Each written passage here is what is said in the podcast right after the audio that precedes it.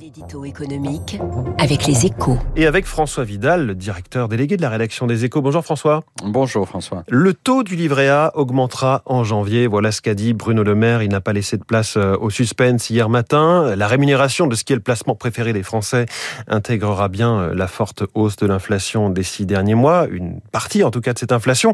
Bonne nouvelle pour les épargnants. Bonne nouvelle que vous jugez très sévèrement François. Ben, je sais bien que la, protection du pouvoir d'achat est devenue la priorité du gouvernement et que cette hausse du taux du livret A permettra au ministre de l'économie de faire un geste pour euh, les 55 millions de Français qui en possèdent un.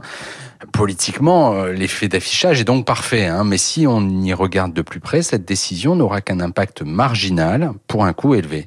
Marginal d'abord parce que les épargnants ne vont pas y gagner grand-chose, hein, pour ne pas dire rien.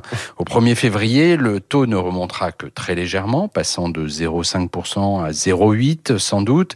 Quand on sait qu'un livret A moyen abrite 3000 euros, cela signifie que le gain moyen par épargnant se limitera à 9 euros par an. Et encore, ce gain sera purement facial, hein, puisqu'il ne permettra pas de couvrir la totalité de la hausse des prix. Je ne sais même pas quelle comparaison donner. 9 euros, c'est même plus une place de cinéma. Euh, alors François, 0,8%, euh, ce taux du livret A resterait effectivement très inférieur à celui de l'inflation qui est attendu autour de 2,8%. Mais cette hausse est aussi une mauvaise affaire pour l'économie, car on l'oublie souvent, euh, mais l'une des principales missions du livret A, c'est de collecter de l'argent pour financer la construction de logements sociaux avec une ressource bon marché.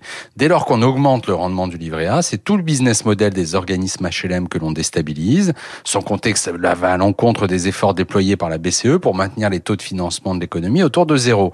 En clair, cette mesure qui flatte les lecteurs et sans effet ou presque sur l'épargnant, tout en pénalisant les citoyens les plus modestes. De quoi remettre en cause des règles qui président à un placement réunissant 350 milliards d'euros et se demander si le livret A créé il y a plus de 200 ans maintenant n'a pas fait son temps. Voilà, c'est ce qu'on appelle une fausse bonne idée par excellence. Merci François Vidal. Je donne la une des échos ce matin. Bercy qui prolonge son soutien, par ailleurs, hein, son soutien sur mesure à l'économie. Il est 7h14.